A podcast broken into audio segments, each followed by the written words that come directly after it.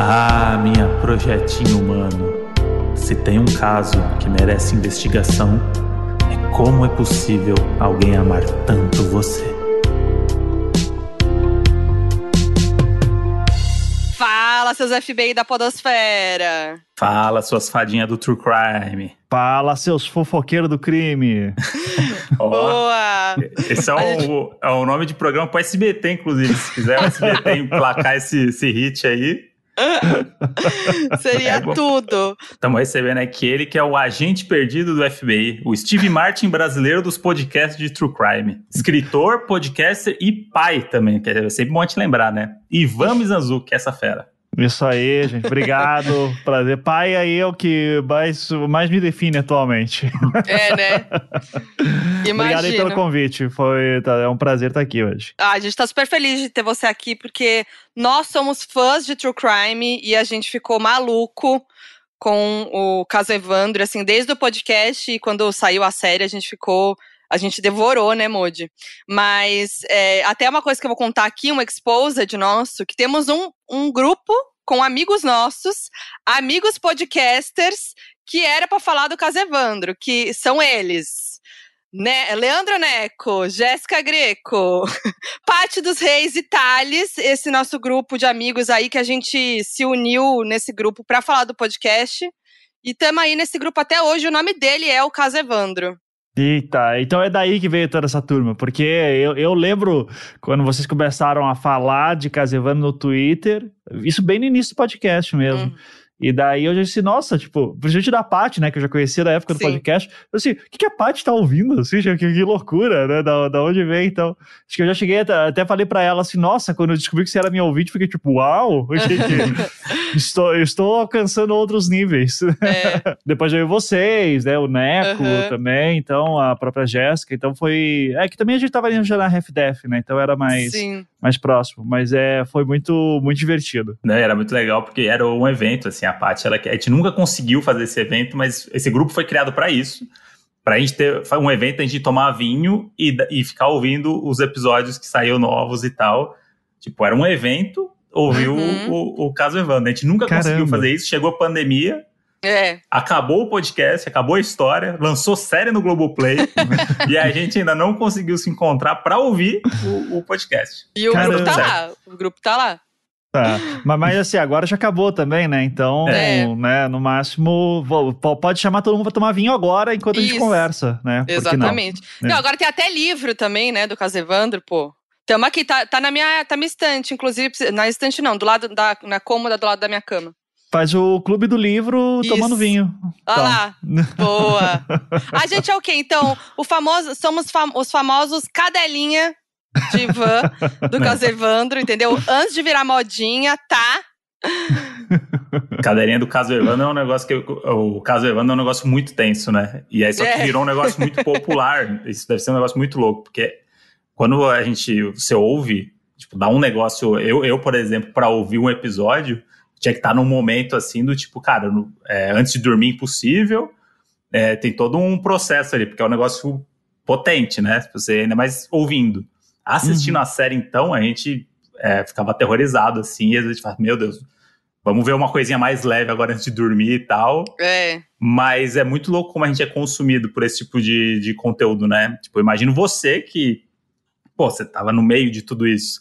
Tipo, como é que foi a sua vida nesse, nesse meio? Quando você, quando você percebeu que você achou coisas ali que não estavam tão bem explicadas, tipo, rolou o quê? Um medo?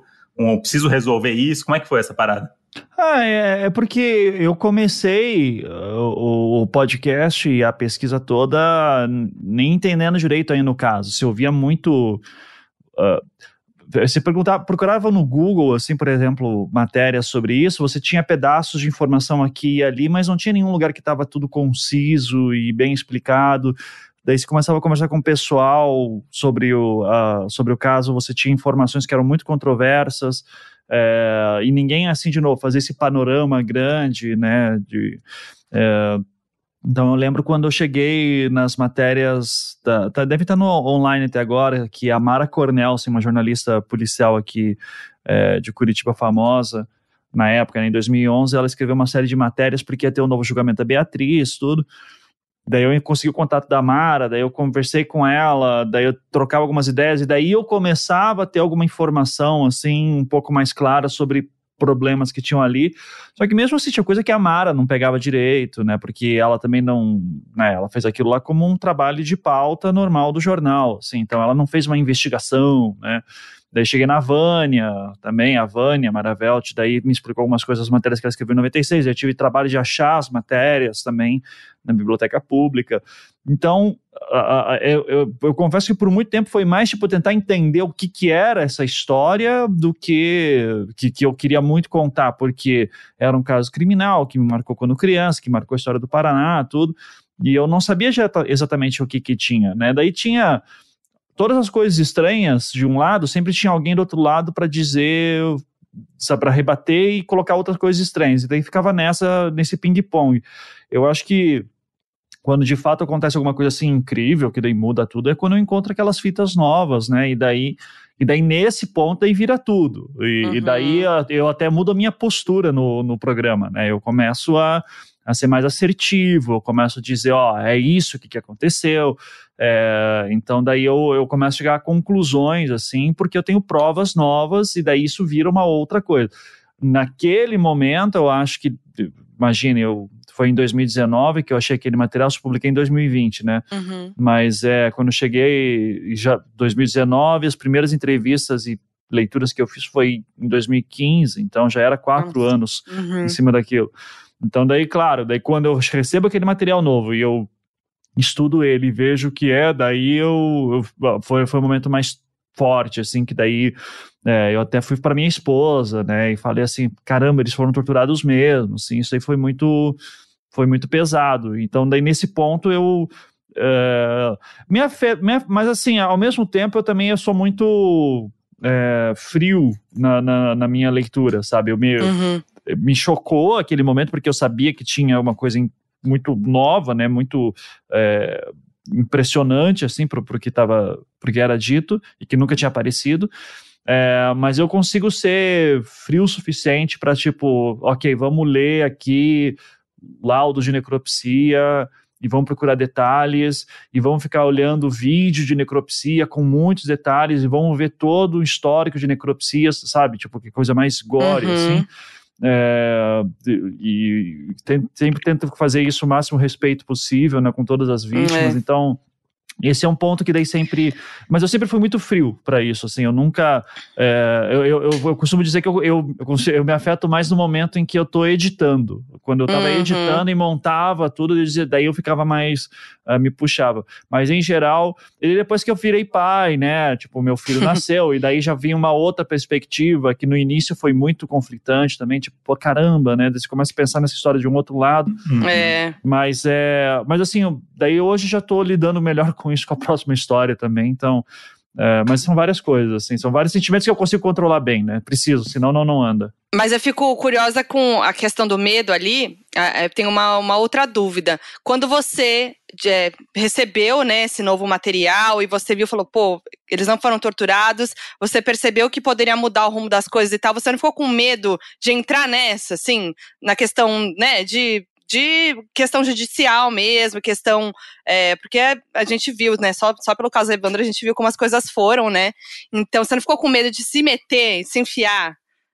É, eu já tô metido, né? Não é, tinha, já tava, né? Já tava, não tinha mais o que fazer, assim. Então, uhum. é, tem uma questão de um misto de, de Cara, assim, não vou dizer que assim, não, não tive medo nesse sentido, tipo, ah, claro, né? Mas ao mesmo tempo eu sempre fiquei pensando muito, tipo, já teve tanta gente que já fez tanta coisa, que falou coisa muito pior no passado. Uhum que não aconteceu nada, sabe? Tipo, uhum. eu imagino a Isabel Kugler Mendes, né, que foi aquela advogada de direitos humanos que fez os primeiros dossiês de tortura do, do que teria acontecido, uhum. né, do, dos relatos, e, e ela dizia que recebia telefonema com ameaça, né, direto, uhum. e daí, por sorte, o ex-marido dela, pai dos filhos dela, era um coronel da PM, e daí ele foi correr atrás e pediu para e mandou os caras pararem, sabe? Então, é é, essas pessoas se arriscaram muito mais do que eu me arrisco, sabe?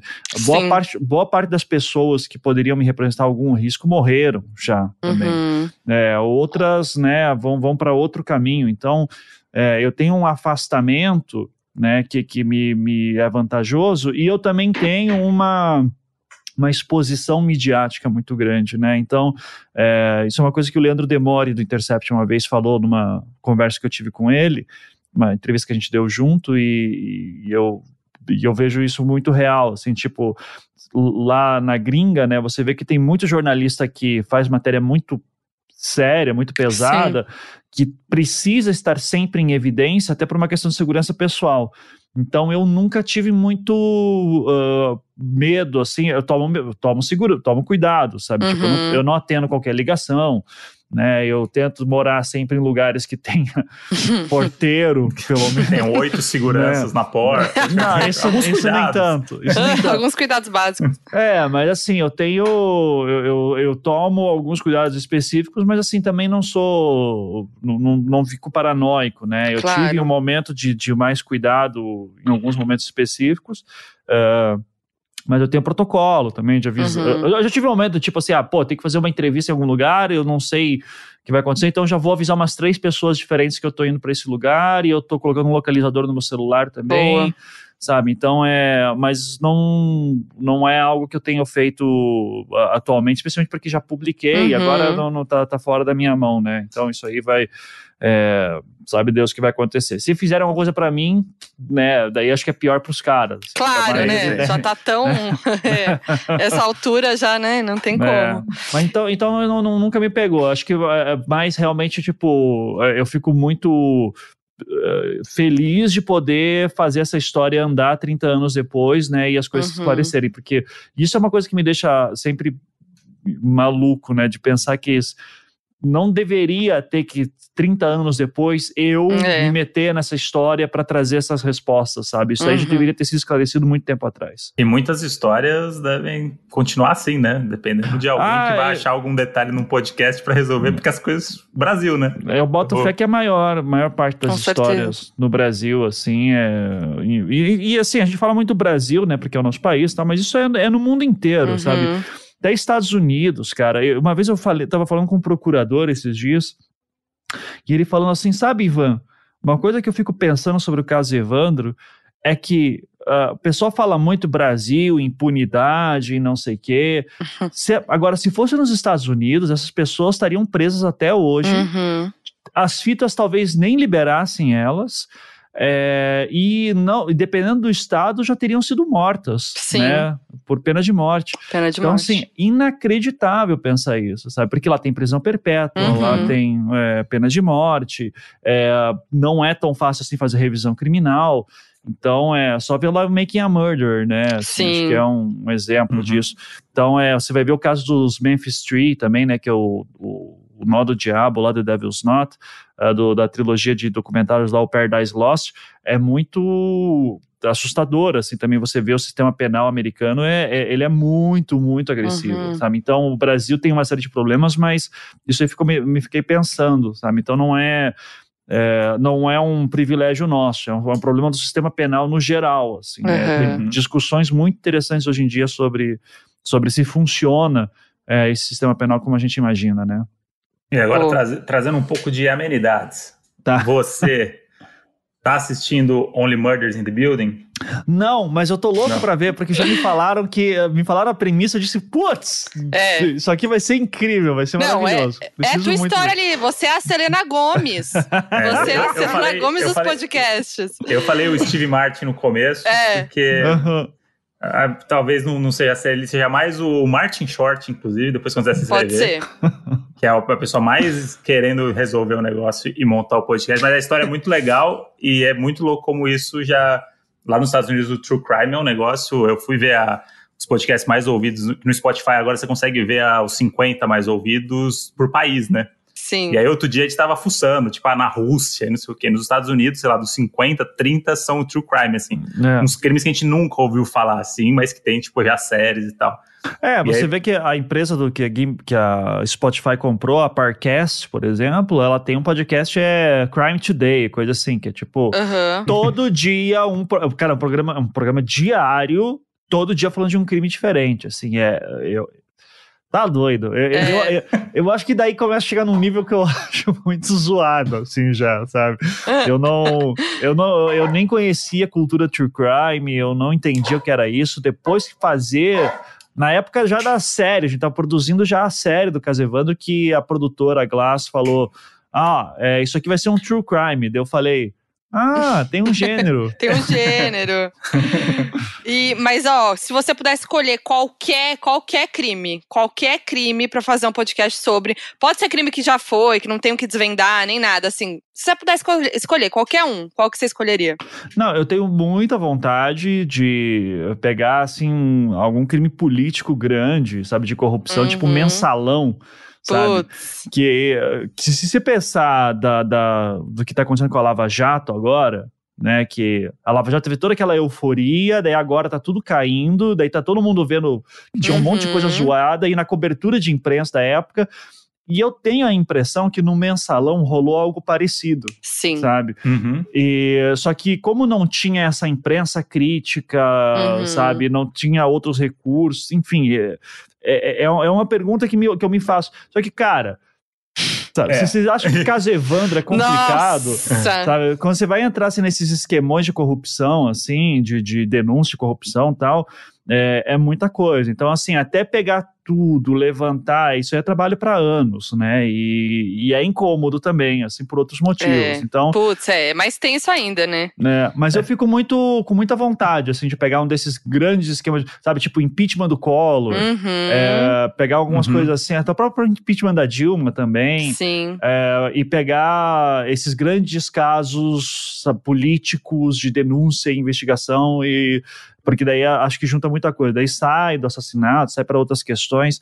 É, mas eu não sei ainda. Vamos, vamos ver. Isso aí é, é, é tipo sonho muito distante. Hum. Um dia, quem sabe, né? Tem um Boa. filho para criar agora, né? É, é, assim é exatamente. Né? Vamos, não, pegar uns tô... vamos lembrar. vamos lembrar. Não, e eu já tô com uma história que tá dando bastante trabalho aí agora, que é a próxima temporada, né, de Altamira. Então, isso daí já. Ah, sim. Já, já tô satisfeito de trampo, por enquanto. Pô. É, uma pergunta pro André agora, Modi. Hum. Se você fosse fazer fazer. Se, se você fosse o Ivan ali, escolher um hum. caso de crime de quando a gente era criança, porque somos tudo aqui criança, né? Anos 90. Que crime você escolheu? Um crime que te marcou? Porque com o Ivan foi isso, né? Foi um caso que marcou muito ele quando ele era criança. Uhum. Eu tenho dois, porque vou até contextualizando pro Ivan. Meu pai foi o primeiro ah, é, cinegrafista é do Aqui Agora, do SBT. Porra, esse tem história. Esse então, tem. quando eu tinha cinco anos, meu pai tava em rebelião no Carandiru, sabe? Então, tipo, eu, eu fui envolvido em vários desses grandes crimes de, indiretamente, sem saber o que estava acontecendo. Eu fui descobrir maior, que minha mãe me explicava, porque ela não deixava eu assistir, obviamente. Hum. Então tem dois casos ali que são casos que eu, pô, que eu tenho um, um, um, carinho, que é uma palavra até errada de usar talvez, que é o sequestro. um fascínio, um fascínio. É, um fascínio, um fascínio. É. Como ele é bom com as palavras, ele vai ajudando aqui no contexto. que é o sequestro da filha do Silvio Santos. Uhum. Esse daí pra mim é um negócio que tem muita coisa ainda aí, tem muita fita pra ouvir aí, que vai chegar em algum momento. E o outro é o Maníaco do Parque, que esse aí ah, acho que foi um negócio é, foi uma comoção. E, e a gente até falou aqui com as minas do Modus Operandi, né, naquele dia. Meu Sim. pai, inclusive, mandou até um áudio com o episódio que elas fizeram do Maníaco do Parque, porque a, a, o jeito que a mídia cobriu o caso uhum. era um negócio muito maluco, assim, tipo, que a gente não, tem, não tinha muita noção criança, assim, mas era um negócio muito absurdo, assim. Muito. Do meu pai chegar e ficar oito horas lá naquele parque para achar uma camisinha, para achar um negócio, era tipo cinegrafistas, os repórteres, a galera se matando para ter informação, aí tinha informação errada, é, tipo, todo mundo tinha que ter a matéria no jornal para dar um furo de reportagem e tudo. E, enfim, essa, essa me marcou muito. Acho que eu era um pouco maior no, no né, do parque, né? Meu pai tava, acho que nem era mais o aqui agora. Mas essa eu, eu, é uma história que, que eu acho muito maluca. Olha, eu ia falar Maníaco do Parque também. Essa eu, daí é. Eu acho que Maníaco de parque, do Parque acho que pegou muito pessoal de São Paulo. Foi. Sabe? É. Aqui no Sul. Não, aqui a gente pegou, tinha o né? Alborguete, né? né? Então uhum. o Alborguete falava dos crimes daqui. Então, Alborguete, Ratinho, tudo. Sim. Então, é, acho que eu lembro de ver alguma coisa no Jornal Nacional, assim, tudo, mas não, não, não, não, não, não me marcou tanto, né? Aqui foi mais mesmo os casos. Assim, acho que tem casos assim de, de, de Curitiba que se eu ver uh, rever alguma matéria, dizer, ah, eu lembro desse caso, e é um caso que ninguém vai conhecer assim, também, por uhum. causa desses programas policiais que tinham aqui muito forte, né? Antes do Aqui Agora, inclusive, né? Sim, não, o Borghetti é... Uhum. Até é. hoje ele é meme, as batidas na mesa e é. Ratinho Sim. começou aí também, né, com 190, né? Como é que era? Não, o Ratinho começou TV. como repórter é. de rua do Alborguete, né? É, então ele fazia lá as chamadas, né? Então... E, e Ivan, assim, não para, né? Porque tem novo podcast com a Globo, né? No formato talk show, que é o Conversas Paralelas, que estreou primeiro com Marcela Diné. Isso. E é isso, você meio que assim, vamos, vamos ficar mais leve? Foi essa a sua ideia? Tipo, preciso falar de coisa mais leve, sair um pouco dessa coisa do true crime? Foi essa a ideia? Ah, na, na real, assim, né? O, foi, foi, uma coisa super nada a ver, porque eu, eu fui pra Globo com assim, o que, que, vamos fazer? Eu vou fazer a próxima temporada do Projeto Humanos, vamos pensar mais em alguns projetos aqui também que eu tinha de storytelling, e tinha uns três, assim, que estavam na nossa cabeça para começar a desenvolver quando eu fosse para Globo. É, só que daí nesse meio tempo eu tô, tô desenvolvendo do próxima temporada do Projeto Humanos, isso dá um tempão, daí tem outros projetos, eles também exigem outros recursos que a gente está tá tentando viabilizar e ver como é que faz. É, e daí o Fábio, né, que é o, o senhor da Globo Podcast ali dentro, ele chegou para mim e falou: Pô, Ivan, eu tô sentindo falta aqui no catálogo da Globo um programa sabe? Que assiste de conversas muito zoadas, assim, muito uhum. viajadas e que, é, sabe, que, que, que não tem pé nem cabeça muitas vezes, que, né, que a gente consegue imaginar outras coisas e tal. Então eu falei, ah, daí ele falou assim, ah, quem que você acha que poderia ser? Daí eu falei, ah, cara, acho que eu posso fazer isso, né? Porque eu gosto de entrevistar pessoas, já faz muito tempo que eu, que eu fazia isso no Anticast, principalmente. E daí ficou muito, muito tempo a gente tentando desenvolver o programa, né? Do tipo, ah, mas como é que vai ser? Vai ser mais um programa de entrevista, né? Porque eu já fiz entrevista o tempo inteiro no Anticast. Então, uhum. como é que a gente faz isso de uma coisa diferente? Então, vamos tentar montar alguma coisa que sempre que a gente chamar alguém muito famoso, a gente vai falar sobre, que nem vocês falaram, coisas que não estão nesse. Uhum. Mas assim, aqui a gente foca nas paixões secretas. Sim. Então a gente lembra, eu lembro uma vez que a gente estava falando, eu vou falar essa porque foi uma pauta que caiu, porque eu acho difícil que aconteça, porque a pessoa é super ocupada, né? Que é o Emicida. Uhum. É, Sim. E daí, que o Emicida tá em tudo, então assim, é muito difícil. Mas daí eu lembro da gente conversando, pô, o Emicida curte jardinagem, né, cara? Sim. Vamos, vamos chamar ele para falar sobre jardin, jardins, assim, sobre cuidar do jardim.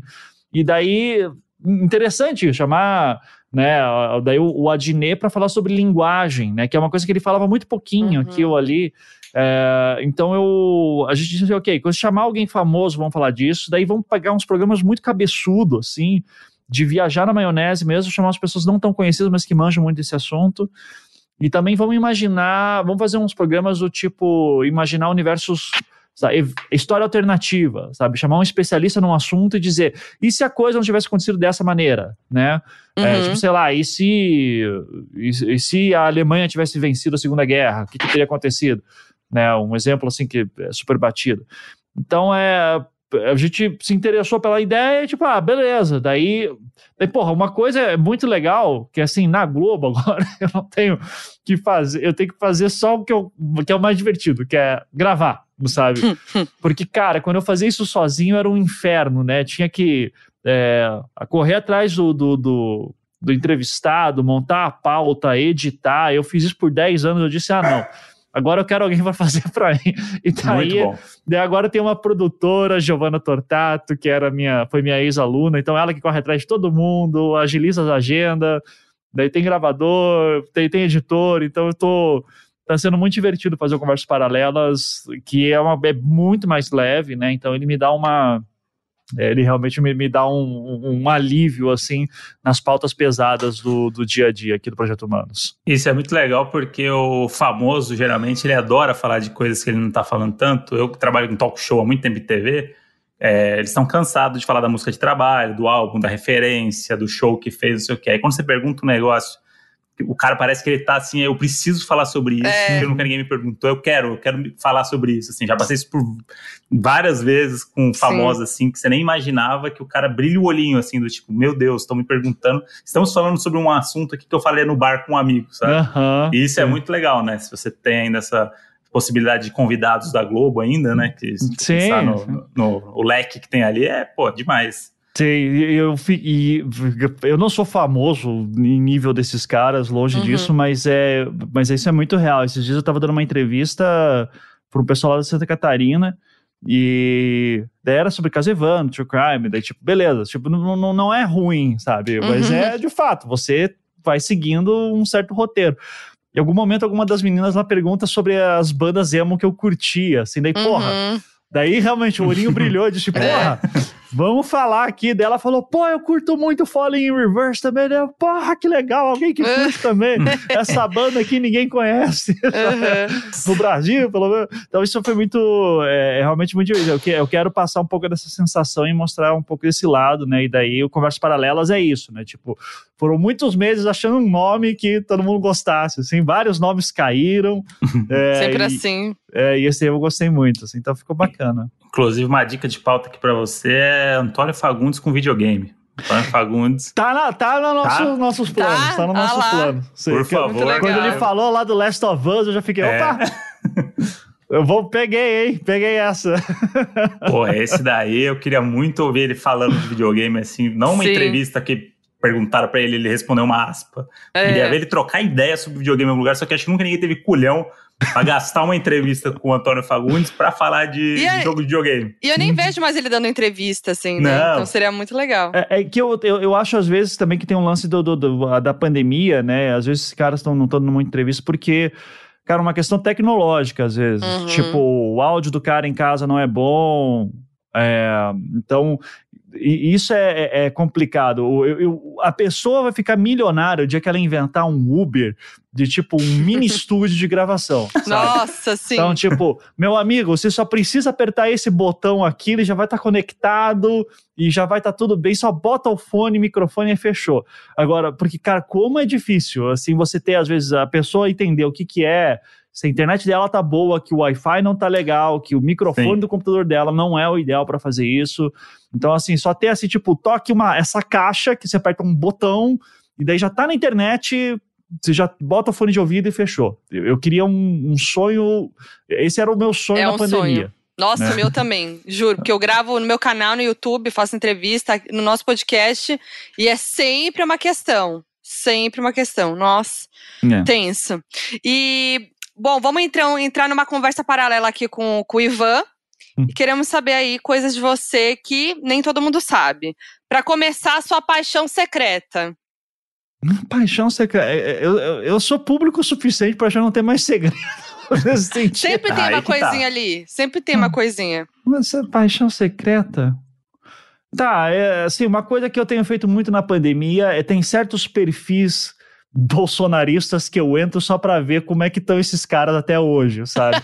E passar raiva. Eu Passa digo assim, raiva. O, o, dia que esse cara parar de ser Bolsonaro, começar a xingar o Bolsonaro é que a coisa realmente mudou. Sim. E já, daí tem uns três assim que eu sempre monitoro, um já caiu, assim, um já disse assim: "Não, não dá Entregou. mais. Não dá mais.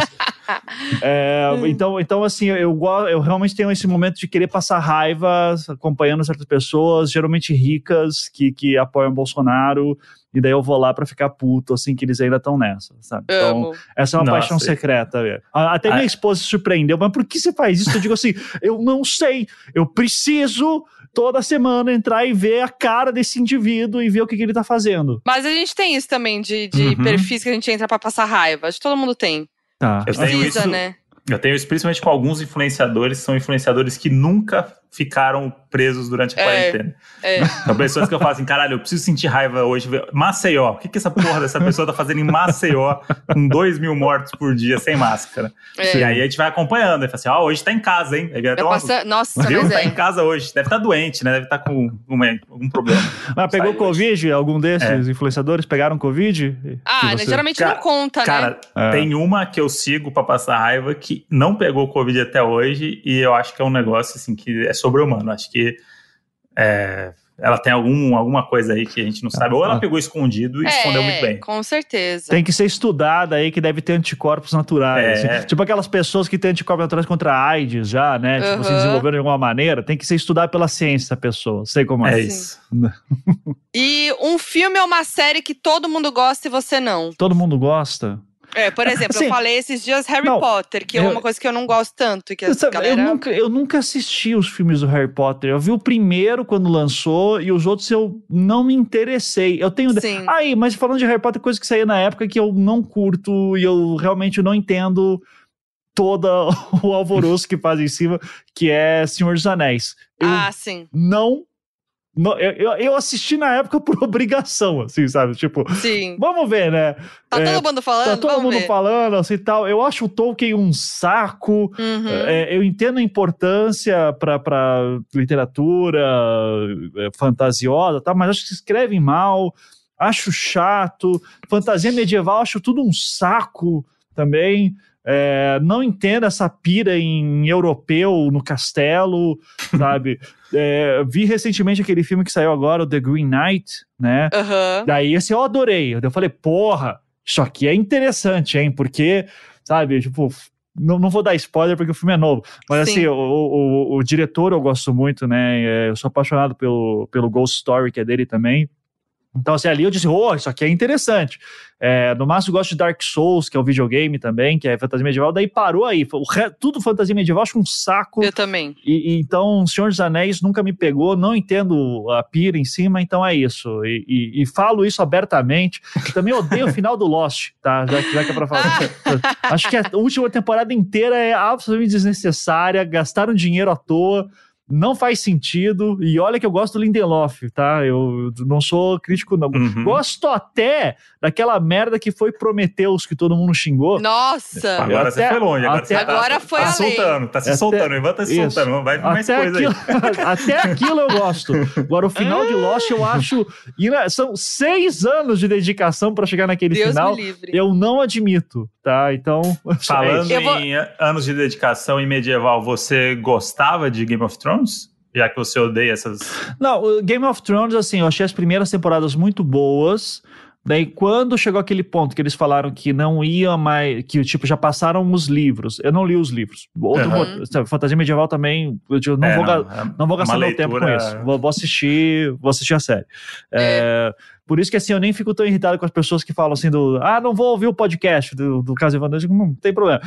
Eu não admito, eu não admito a pessoa ficar com dúvida daí, assim, fica assim, não, a porra, sabe, manda. Oi, Ivan, assisti a série e não entendi. Eu digo assim, porra, tem, porra. vai ouvir o podcast é. então. Sim. Né? É. é mas o, o, o Game of Thrones, quando falou aquilo, e daí acho que foi teve seis temporadas, sete é. temporadas, não me lembro, seis temporadas, né? É. Eu lembro que eu lembro quando terminou a quinta temporada, eu olhei e disse: não vai dar tempo. Não vai dar tempo. Porque eles tiveram que mudar todo o ritmo, é. né? Porque tinha um monte de ponta solta, era ser, ia ser a última temporada. Eu disse: não vai dar tempo, vai ficar uhum. ruim. É. é. Então, assim, eu vi com muita má vontade a última temporada e vi só até o momento em que a área Stark tem aquele momento contra uhum. um grande vilão. E daí eu nem vi o último episódio. Eu vi aqui, eu disse assim, aqui acabou para mim. É. Sabe? Tá bom. Eu não, eu... quero saber o que acontece depois. Então... E é muito bom isso que você falou, porque nas primeiras temporadas eles demoram anos para é. chegar nos lugares. Na última temporada parece que eles estão de patinete elétrico. É, que é o cara do, Na temporada passada ele tava 10 mil quilômetros de distância, de repente ele tá chegando num castelo. Assim, mano, é, que, não é possível. que mudou? É. Pô, não, mas, e, e, mas Game super... of Thrones aí é uma coisa que eu, não, eu acho que é super valorizada. Eu... Não, o Game of Thrones, o legal do Game of Thrones era você ter esse ritmo muito lento, você se apegar muito aos personagens, sabendo que não vai acontecer grandes coisas e que em algum momento vai acontecer alguma coisa que todo mundo vai ficar chocado e você não sabe quem. É então, é. quem faz isso? Shonda Rhimes no Grey's Anatomy, Sim. sempre, né? Então, uh, isso foi legal, foi legal. Só que quando chegou um momento que, pô, uma coisa é você escrever um milhão de livros Outra coisa é você fazer série de TV, cara. Assim, são universos assim que eu imagino os roteiristas desesperados, assim, tipo, não vai dar tempo, gente, não vai dar tempo. Assim, então, que, que cagada que a gente fez de fazer daquele jeito a primeira temporada e agora estamos aqui. Sabe? Então, eu imagino a tristeza. E todo mundo deve ter feito o melhor que podia, então eu nem critico isso mas é, é um modelo de temporada que é um modelo de história que infelizmente não, não ia dar certo na TV, assim, nesse sentido. Então, eu amo aquele meme do copinho do Starbucks que vazou na cena. Eu Vocês não vi lembram essa. disso? É, Não. tem uma cena ali, sei lá, tá galera lá na caverna, sei lá, da- aí tem um copinho do Starbucks vazando assim na mesinha. Aí a correria, galera correu pra entregar. É, os caras- Não, tava lá os É. copinhos de café da Mas uma produção. Tem uma coisa que o Ivan falou que é muito. Eu tenho muito isso também, que é. Eu tenho um final que eu escolho pra ser o final que eu quero ver da série. tipo, quando você viu a área Sim. fazendo isso, você fala assim, mano, pra mim tá aqui. Eu tive isso com House of Cards. Que quando ele virou presidente, eu falei assim, beleza.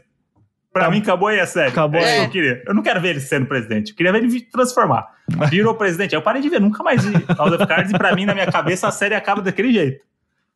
Abandonei. Boa, melhor assim. Mas Lost, Lost, eu, eu, eu desisti. Eu assistia na época, mas aí eu falei, não, não dá mais. Parei de ver e nunca vi o final do Lost. Eu sei qual é o final, mas nunca quis ver. É, eu tenho um amigo que eu gosto muito, que é o Guilherme Madeira, né? É, juiz aí de São Paulo e é amigo meu, de conversa e tal. E, e ele é muito fã de Lost, assim. E ele é, e ele é, e, e ele é o cara muito legal, assim, sabe? O Madeira é um cara, acho que é o cara mais legal que existe no mundo. E ele, e ele fala assim: não, pô. Lost é bom, cara. O final assim, é uma, uma mensagem positiva. Eu falo assim: foda-se positividade! O mundo é uma merda! E daí ele é justamente nesse cara que fala: não, a gente tem que olhar as coisas bacanas. Então, assim, eu queria ter essa, esse olhar mais querido pro mundo, assim, mas eu não. Eu só acho. Digo assim, que bosta! Metade dessa temporada não vale pra nada. Assim, a- a- a- tô- não vou falar o final, né? mas é. Mas eu fico, eu realmente fico. Eu acho que foi uma perda de tempo a última temporada do Lost. Podia ter feito alguma coisa muito melhor, né? Mas, paciência. Paciência, não, tudo certo. E agora, um. O que, que você gosta de assistir pra dar aquela espairecida, sabe? Aquela coisa bobinha pra não pensar. Qualquer coisa de comédia. é, na época do Case, do Caso Evandro, eu fazia muito isso, né? Eu, antes de dormir, eu assistia alguma coisa para relaxar. Nem porque o assunto era pesado, mas é porque eu ficava muitas horas lendo muito documento, a cabeça ficava muito é, a mil, então eu precisava de alguma coisa para relaxar. Devia rolar né? uns pesadelos aí, né? Não, não, não. Pra, pra mim, assim, eu tinha, eu tinha mais sono agitado, Uhum, porque eu ficava sei. naquele ritmo de trabalho Inquieto, né?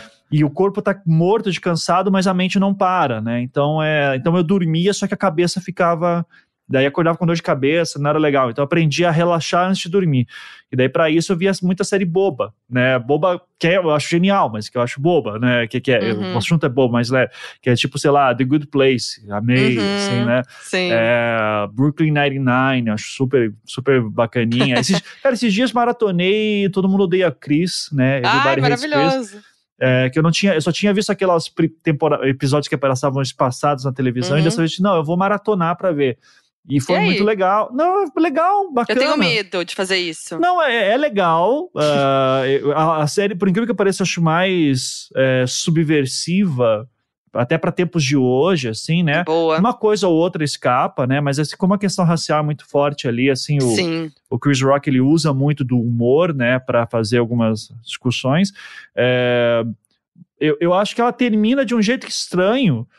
Que daí eu disse assim, nossa, mas por que, que terminou assim? Daí eu fui ler o motivo, deu, ah, entendi. Hum, Daí, tipo, o Chris, Rock, o Chris Rock falando assim: não, a série sempre foi para terminar na quarta temporada, porque a partir daquele momento da minha vida eu começo a virar comediante. Daí já é uma história. Ah, pula. tá. Deu Faz ah, então legal, assim, mas é, é bacana. Eu, eu, então, atualmente eu tô. é, eu vi que saiu nova temporada de Brooklyn Nine-Nine, então eu já vou Uhum. Correr a atrás. última, né? É, e, e eu tô tentando ver se ainda consigo assistir American Dad. Am- American Uhum. Dad e é, Family Guy. Porque eram Sim. séries que eu amava anos atrás, só que eu parei de ver sem sacanagem faz uns cinco anos, e daí muita coisa mudou de lá pra cá. Então Uhum. já, só- já é uma série que eu já fico tipo assim. hum, eu Uhum. não- será que eles se atualizaram e tal? E daí é engraçado porque você vê que o, o pessoal já traz algumas discussões que estão tendo aí hoje para problematizar coisas que eles faziam, sabe? Então é, Sim. mas é um processo, é sempre você fica assim assistindo tenso, né? Você fica assim, ih, eles vão aí, É. eles vão aí. Family, Medo. Guy, É Family. Guy, então, também faz muito tempo que eu não vejo, mas eu fico lembrando de piadas que eu via, É. né? Por exemplo, o amigo cadeirante, É, tem não sei o que, coisas ali que hoje em dia of, mais pessoas estão ofendidas por conta do, da nossa sociedade hoje, e, como entende é. aquilo, né? É, eu Sim. tenho medo de rever coisas antigas. Assim, eu, sempre, eu tenho vontade de assistir coisas antigas que eu gostava, mas eu fico, ai, ah, acho que foi bom naquela época, eu assisti, gostei lá, e fica lá na minha memória, sabe? Eu é, tenho isso um pouco. Eu, eu acho, eu, eu gosto disso também, só que eu, eu fico muito. Fe... Cara, eu, por exemplo, tô cantando um exemplo que tem a ver com o que a gente tá falando, assim, eu, eu fico cantando musiquinha de infantil pro meu filho, né? e daí a gente começou esses dias a ouvir da Galinha Pintadinha, que é uma coisa que aqui em casa agora acontece, né? é, é, ficou ouvindo aquela música da Baratinha, né? a barata diz que tem sete Sim. saias de filó. É mentira da barata, ela tem uma só. E daí eu, a gente começou a ver assim, cara, essa música é, é um bullying fudido com a muito, barata, né? Muito. né? Chama ela de pobre o tempo inteiro, assim tal. Então, Nossa, eu tipo... falei sobre essa música com a minha irmã esses dias, minha irmã tem uma filha pequena, e a gente falou sobre essa música, muita coincidência, esses Sim. dias mesmo. E, e, e, daí, e daí a gente, eu até, acho que a minha esposa tweetou esses dias sobre isso, a Anne, e daí falou assim, cara, olha como, como é bizarra essa letra, né? E daí alguém fez um comentário com ela e disse assim, olha, eu, eu acho muito legal como hoje em dia a gente é capaz de ouvir essa música e perceber esses problemas que antigamente não tinha. A pessoa diz, ah, o politicamente correto, tá acabando. Não, a gente tá começando não. a ouvir coisas que saem do nosso umbigo. Eu acho legal isso, né? é. né? Mostra uhum. perspectivas. Só que daí teve alguém que teve uma outra perspectiva para a música e disse assim: não, Ivan, eu lembro, falou para Anne, na verdade, eu lembro dessa música ouvindo que eu era pobre, todo mundo era pobre, mas tinha aquela galera, aquele cara que era pobre uhum. e, e, gostava de se passar de rico. Uhum. E é, daí é a baratinha. Deus dizia, ah, então tá é, certo. É, a, a, interpretação da arte, cada é. um tem a sua, é, né? vai de cada um. Exatamente. É isso, é então, isso. Então eu tenho um pouco disso, mas eu gosto também de ver momentos em que o cara usa do politicamente incorreto para fazer uma crítica a uma uhum. questão social. Então, isso tinha muito antes, né? Agora, se ele está sendo. Daí é saber equilibrar isso de uma maneira respeitosa. Isso daí que é o desafio. Então, eu assisto as coisas assim hoje meio tenso. Tentei uhum. ver os novos filmes do Evangelion, né? Que saiu o quarto agora. Uhum. E daí eu assisti o primeiro, assisti o segundo, assisti o terceiro e disse: não vou ver o quarto. Me recuso. Porque a, temporada, a, a, série original já me deixou nervoso, e aqui tomou um outro caminho que tá me deixando mais irritado, então parei. Terminou assim. Então é, fica aí pros fãs de anime, né? É, um, um, alô também. Boa. Você falou Mas... do, do, Todo Mundo Odeia o Chris, que ele vai muito bem nessa questão de usar o politicamente correto com a questão racial, porque uhum. eles tocam nessa ferida justamente para você se sentir mal mesmo com aquilo, uhum. ainda mais é. a, a, gente sendo branco assistindo. O Dave Chappelle faz muito isso também nos shows dele, né? desde Chappelle Show. E eu tava vendo esses dias que viralizou até um trecho do ator do Todo Mundo Deu Chris, que eu esqueci o nome dele, que ele tá num talk show e aí ele uhum. começa a falar pro apresentador do talk show que, eu vi, eu vi esse vídeo. que ele não entende o público brasileiro, como o público brasileiro engaja nas coisas dele e como uhum. ama ele, o público brasileiro. E aí o, o, cara fala assim: não, mas como assim? Ele fala assim: não, eu vou postar um negócio e a gente vai monitorar até o final da entrevista quantos comentários de brasileiros vai ter no meu post. Ele, tipo, o cara tava lá para divulgar uma, a oitava série que ele fez depois de Todo Mundo Deu Cris. E aí ele posta, aí tem lá alguns momentos depois, o cara volta assim: como é que tá aí o medidor? Você começa a medir tipo, o que tem de comentário de brasileiro e tudo referência a Todo Mundo Odeia o Chris. tipo, o cara não aguenta mais os fãs brasileiros. O cara fica falando, o que, que é o pai do Greg? Né? O cara, é. what is pai do pai do é. Greg? I don't know! É, muito bom. O público brasileiro, é isso aí, cara. É, é aí. não. É, Devia agradecer, arte. porque quando a gente odeia também, ó. Quando a gente odeia também, chega Agradece. lá, chega lá. É. Mas eu queria saber, tipo assim, você não assiste um BBB, uma Fazenda, um Silent Sunset? eu assisto BBB quando rola, as últimas duas, duas edições eu assisti. Antes, cara, eu devo ter assistido BBB 2 lá que tinha a Cida, né? Uhum. E, e, o Fernando, e aquele Sim. casal insuportável, né?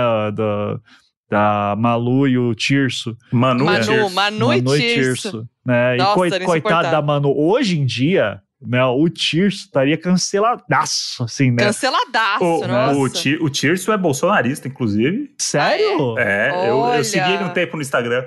Pra, pra de piada. De piada. Você seguiu o Tirso no Instagram? Vou, vou, Gente, vou, não, agora foi, de, foi além. Foi vou além. contar o que aconteceu. O Ivan conhece o Nigel, né? Conhece o Nigel? Sim, sim, claro. Uhum. A gente trabalhava junto na redação do programa do Porchat. E aí a gente tinha um, um quadro lá de fazer trocadilhos, que sempre era tipo, não sei o que com ex-BBB. E a gente ficava pirando em trocadilhos com o nome de ex-BBB. E o Nigel tinha sempre uma missão de incluir o Tirso em algum trocadilho. então, tipo, era é, comidas e ex-BBBs. Aí ele tinha um jeito de pegar um pedaço de uma comida com um Tirso. E aí virou uma piada nossa interna, que era não sei o que Tirso, Tirso, Tirso. E aí a gente falou assim, cara, vamos o que aconteceu com o Tirso? Né? Que o cara nem imagina que tem oito roteiristas num programa de TV aberta que falam no cara é. todo dia. daí, a gente, daí a gente foi procurar, o perfil dele era trancado. Ah. A gente achou o perfil do Tirso trancado. Aí o Nigel falou assim: cara, e se nós oito começarmos a seguir ele agora? Será que Nossa. ele vai aceitar todo mundo? Uhum. Daí a gente começou a seguir o Tirso, na, Ai, na inocência, Deus. né? Aí, aí ele aceitou quatro pessoas e o Nigel não era uma delas. Caraca! Não aceitou as outras. Mentira! Aí eu era uma das pessoas que ele aceitou. Então, o, quando a gente queria ver coisa do Tirso, pegava pelo meu, pelo, pelo meu celular. E aí a gente descobriu porque era trancado, porque o cara é, virou um bolsonarista, assim, tipo, fazendeiro, fazenda, morando no, no meio do mato e tal, não sei uns posts horrorosos, e aí uma semana depois a gente parou de seguir o Tirso, infelizmente. Ah, a gente foi com uma expectativa muito alta. Credo, não. não precisava também, Mas não né? tinha chance, gente, era só lembrar como era o Tirso no BBB. É, é, é. Mas, é. Ah, mas sei lá, a pessoa pode mudar às vezes. Pode mudar, não, né? eu, eu, só quis alfinetar é. ele mesmo. Não, relaxa. de graça. Eu, é, mas esse, então assim, assisti esse, assisti daí alguma coisa daquele que teve o Jean Willis e a Grazi, uhum. acho que foi o 6, não me lembro. Aí eu sou péssima da, do, dos Também números não, das é. edições. É. E daí não vi mais nada, assim, não, não, realmente não, não vi. E, e daí, quando veio a nova, vamos lá, eu não vou citar nomes por problemas Sim. judiciais. Sim. Mas quando veio a edição do ano passado, 2020, uhum. bom, primeiro que tinha o lance da pandemia. É tinha o lance, né, que é tipo, pô, preciso fazer alguma coisa aqui em casa, né? É, mas, mas eu tinha antes, o, o, BBB já tinha começado antes, né? Então, mas a pandemia meio que engrenou para assistir pra caramba. Sim. E eu lembro que teve alguns influenciadores que entraram lá que eu disse assim, pô, eu gosto dessa pessoa. E assistindo eu deixei de gostar muito. Inclusive, ah. virei no 180. É, porque eu conhecia só por cima e daí fui descobrir mais coisas. Disse, uhum. ah, não, uhum. não, não vai rolar, né? E mas oh, e daí eu lembro quando teve aquela fatídica noite que o Twitter inteiro tava falando sobre Sim. as mulheres em, emparedando os caras. Eu disse, vou assistir isso. E daí, cara, olha, parabéns, Boninho, né, pela ideia de colocar aquela turma e influenciadores no meio, porque isso deu muito certo. Eu assisto deu. agora direto. É, inclusive, super aceito Foquinha ano que vem também. Ai, socorro! Né? Nossa, não, não Iria tem pro BBB, Foquinha? Olha, ia ficar muito balançada, muito, mas acho que não iria, não. Olha aí, hein? Tem, não iria, tem não. esqueleto no armário, né? É, ser... não. Não, tá... não, não sei. É muita exposição, né? Pra quê? Pra, pra quê? quê? Pra ficar rica. É, pra ficar é. famosa, falar com, com a Fátima. programa na Globo. Falar com a Fátima Bernardes, talvez um virar... apresentar um programa na Globo, é, entendeu? Aí, isso Porque aí. assim, acho que é isso que me tomar falta café, BBB. Tomar café com a Ana Maria. Meu grande né? sonho. Né? Por que não? Eu só é esse, esse é o caminho para isso. Então. Ai, gente, eu fico tentada, entendeu? Mas é. é. O pró, o pró é muito sedutor, mas o contra é. também é. Pega forte. É. Eu prefiro negociar e apresentar um, um programa derivado do BBB lá, entendeu? É uhum. É isso. Tá, ó, beleza. já já tá, tá ali. Sim. Mas esse, mas esse reality show BBB. Cara, recentemente eu descobri um reality show que tá na Apple TV que foi que eu chamo de Ian McGregor na motoca. que é, não sei se vocês viram esse, acho que é Long Way Home, Long Way Around. Nossa, Tem três temporadas, cada, cada temporada é um nome, e é o Ian McGregor com um amigo dando volta de moto pelo mundo na primeira Gente. temporada. Na segunda temporada eles vão para África e na terceira temporada eles vão, eles passam pela América Latina. Eu vi a primeira temporada, a segunda temporada parei na metade, mas eu e a minha esposa chamou, é que a minha esposa é apaixonada pelo Ian McGregor. E ah, daí, tá. um dia a gente tava falando sobre ele, ela começou a pesquisar sobre ele na Wikipedia para ver o que fez, daí disse, nossa, ele tem um programa que ele andou de moto pelo mundo. Eu falei, vamos ver. Não acredito. Né? E, e muito Assim, não tem nada demais nesse programa, sendo bem sincero, assim, sabe?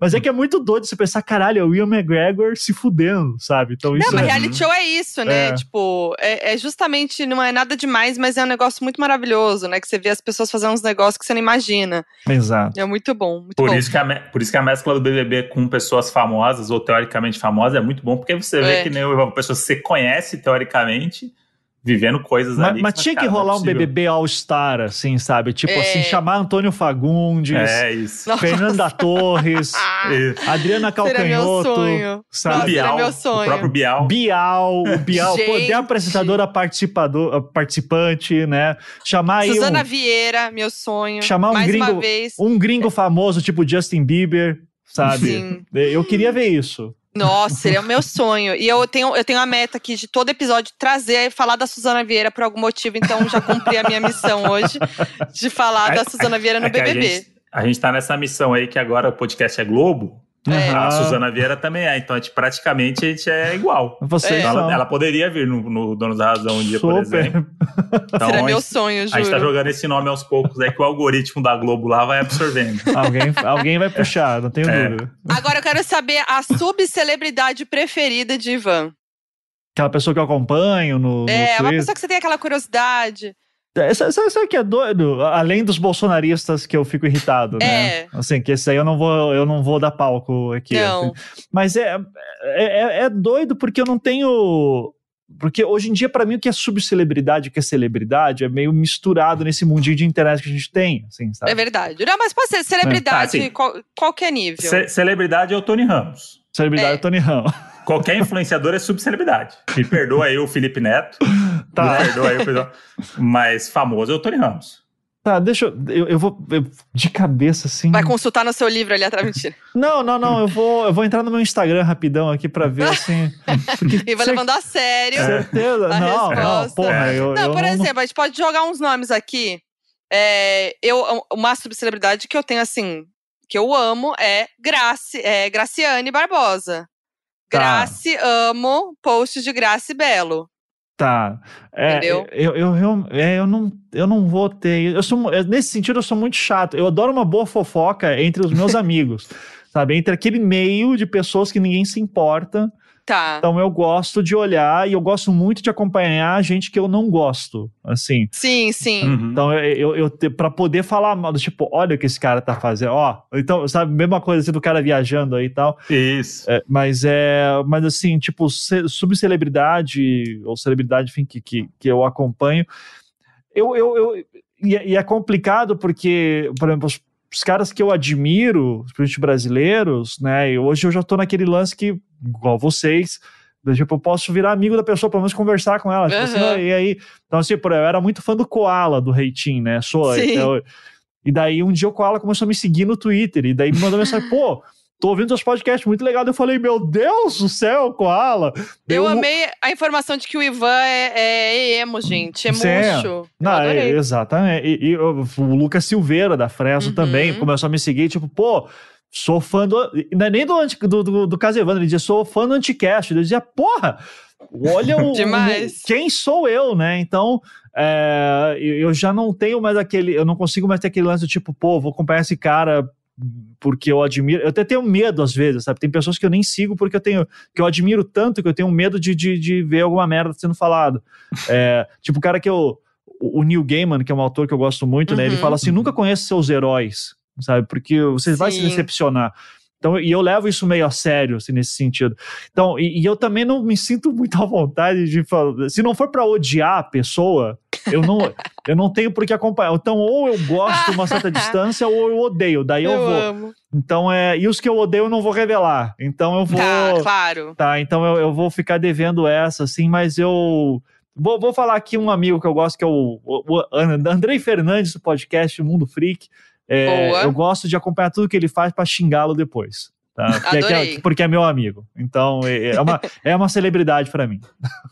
Agora, eu, ao... eu, tenho, uma, tenho uma celebridade que eu não consigo dar um follow, e eu sei que eu deveria, mas eu não consigo, que é o Tel Becker. Ah, não. Porque... ah, não, Moody. Aí você vai além mesmo. Mas, mas, aí é no Twitter. Porque ele entrou uma vez numa noia que. Ele, ele tem uns tweets muito bons e totalmente desconexos do, do mundo, que às vezes me faz bem ver que tem alguém que tá pensando desse jeito, que tem essa liberdade para poder pensar nessas coisas e não se preocupar com o mundo real. Então eu fico feliz às vezes de ver que ele tá nessa, nessa caixinha e vejo ele brigando com o Chico Barney e tal, coisas assim, que, que, me, que me motiva a continuar no Twitter. e aí, então, aí eu, às vezes ele twitta um negócio e fala assim, puta, mano, por que que eu... Aí eu falo assim, puta, mas se eu der um follow, eu nunca mais vou ler nada que ele faz. É. Então, eu prefiro relevar as coisas ali e me sentir feliz com um tweet por mês que ele vai fazer legal, vai falar que vai, vai foi chamado para ser é, ator da Marvel, não sei, todas as coisas que ele inventa, vale a pena. Mas eu não consigo dar um follow, é isso, é impressionante. É. Então é culpa sua, isso daí. Entendi. Não é não, não, é não que ele tem muito As, seguidor lá, não. Assim você vai reeleger o Bolsonaro, é, né, André? Olha lá. É, é assim que vai reeleger. e a, a, última pergunta aqui, aleatória: qual que é a sua teoria da conspiração favorita? Teoria da conspiração favorita tem tem uma que eu tenho muita curiosidade para entrar, que eu. Favorita, sim, favorita mesmo. Eu acho que, tipo, eu fico muito fascinado com a galera que de fato acredita, né, numa conspiração alienígena, né? Uhum. Que, tipo, sei lá, que o George Bush e a Hillary Clinton são alienígenas tal. Uhum. Essa galera, eu acho que, tipo, tem que ser levar parabéns, assim, sabe? Que é, tipo, é um nível de comprometimento muito grande, assim, de, de desprendimento da realidade. Tipo, ET Bilu. Teve uma, uma, uma, madrugada, assim, que eu entrei em, em, vários vídeos lá da galera do ET Bilu, assim, e eu fui fundo na parada. É, e, e assim, a galera dando testemunho sobre quando conheceu o Bilu pela primeira vez, e como que foi, e como que é a sensação de pegar na mão do Bilu, assim, tal.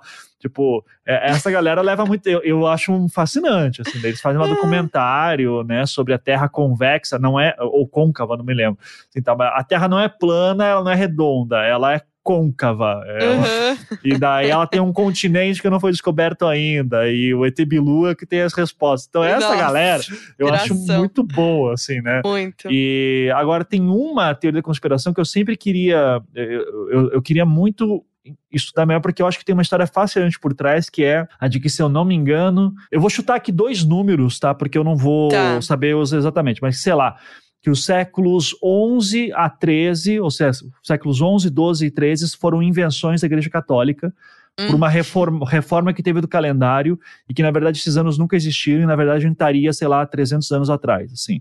Gente, nem sabia dessa teoria. É, a, igreja, a, igreja, fez igual o Game of Thrones. Os caras pegaram três séculos ali e falaram assim, não, vamos, esquece isso aí, vamos passar batido. Isso aí.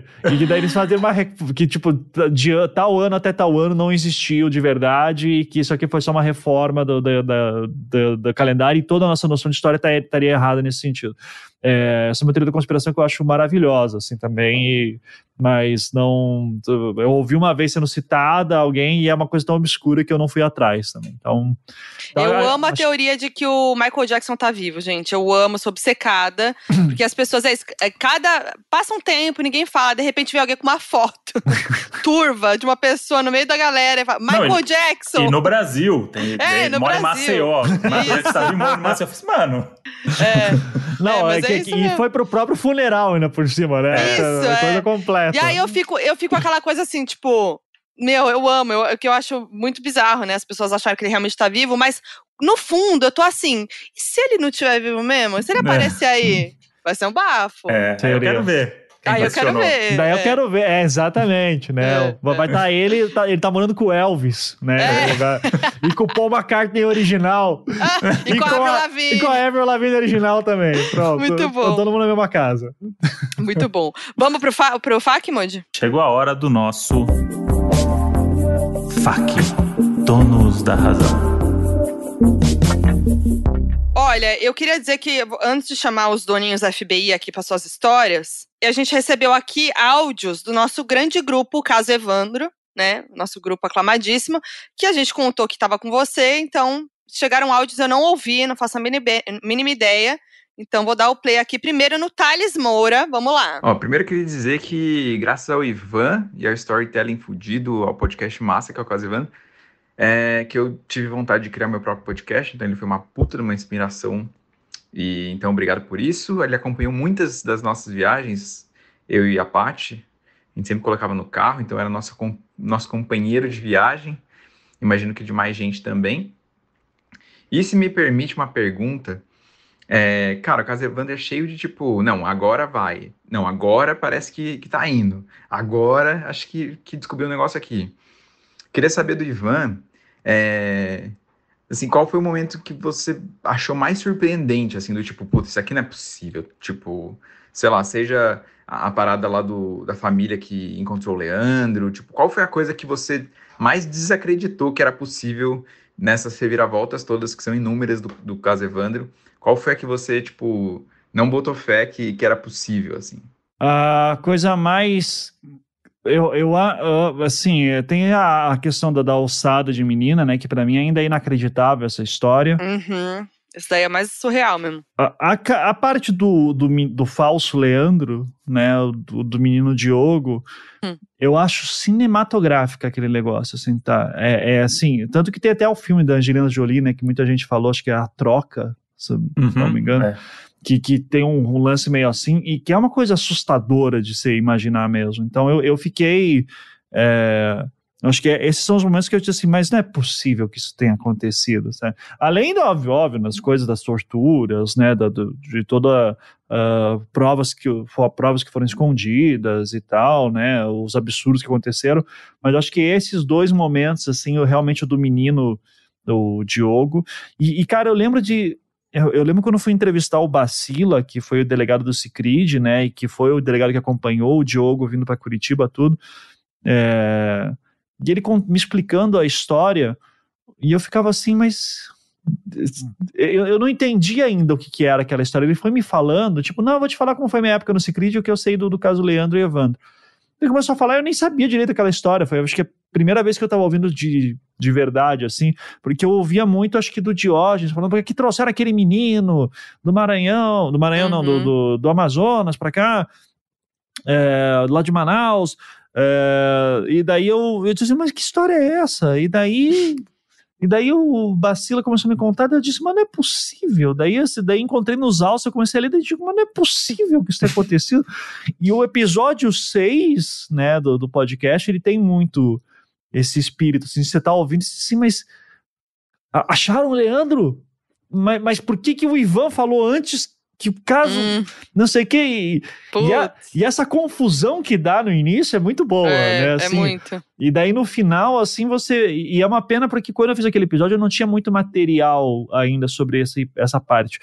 Pro livro eu já tinha muita coisa, né? Então, é, e até pra série de TV também apareceu daí a cena do Diogo vindo. Eu não tinha aquelas cenas quando eu fiz o, o podcast. Hum. Eu não tinha a cena do, do João Bossi indo para o programa da Hebe, né? Tanto ah. eu, uhum. Então, a gente conseguiu isso depois. E, e é muito triste, assim. É só triste. O seu João Bossi é um, é um cara que infelizmente faleceu antes de ver a série, né? E é um cara que merece, assim, todo o respeito por, pela luta que teve. E é, ali foi um caso que eu disse, cara, é inacreditável que isso tenha acontecido e que chegou nesse ponto. Então, acho que realmente a parte do Diogo é a mais, mais absurda, né? Vou dar o play aqui no áudio da Jéssica Greco e do Neco juntos. Oi, pessoal. Oiê. Oi, Ivan. Oi, Foquinha. Oi, André. Estamos aqui, Jéssica e Neco, muito felizes para perguntar uma coisa pro Ivan, que é o seguinte. É, estamos participando nesse momento porque a gente tem esse grupo muito aleatório no WhatsApp, né? Que é o grupo que a gente tem o nome de Casa Evandro, com a foto, inclusive, do Projeto Humanos e tal, aqui na capa. E eu tenho uma grande dúvida que é Ivan, qual que é o grupo de WhatsApp mais aleatório que você tem aí? Seja com uma galera aleatória, um povo nada a ver junto, um grupo bizarro aí com nome esquisito. Qual é o grupo mais aleatório que você tem? E se você ouviu esse áudio e não completou, pare, volte e ouça do início. Um beijo! Beijo! O grupo WhatsApp mais aleatório, que é, é aleatório, é o grupo, é o meu happy place, assim, do, do hum. WhatsApp, hum. que é o meu grupo com os meus amigos do videogame, né, que tem hum. lá o, o Andrei Fernandes, do Mundo Freak, tem o Caio Corraine, da Maremoto, e tem o, o Rafael Salimena, né, que é, que é quadrinista, faz tirinha e tal. E, e, eu gosto lá porque todo mundo se odeia, inclusive esse era o subtítulo da, da do grupo, aqui todo mundo se odeia. É, e a gente se xinga o tempo inteiro, né? Então é um lugar para aliviar as tensões. E, e ali e o grupo muda de nome o tempo inteiro, né? Então já foi acho que a época mais legal foi a época que a gente chamou o grupo de João Amoedo e botou a foto do João Amoedo. então, toda vez que alguém mandava mensagem pro grupo, aparecia que o João Amoedo tava falando com você. Ah, muito bom. muito bom. Muito bom. Ah, então a gente faz isso. Agora, agora o grupo tá se chamando D2 Temporada dos Vacinados, porque a gente joga um jogo chamado Destiny 2. Ah, E daí tá todo mundo vacinado.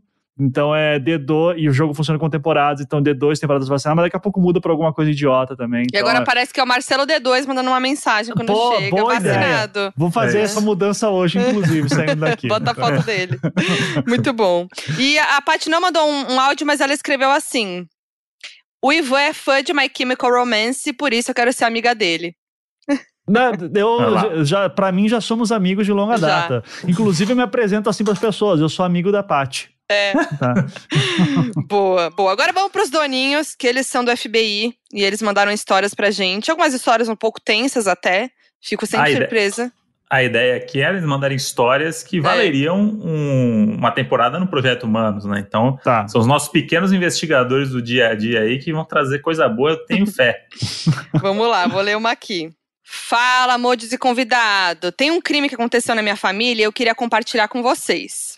A história é um pouco longa. Eu tinha um primo que era casado com uma moça e eles tinham duas filhas. Vai fazendo infográfico. Tá. Aí essa moça resolveu que queria se separar do meu primo e ele não queria de jeito nenhum.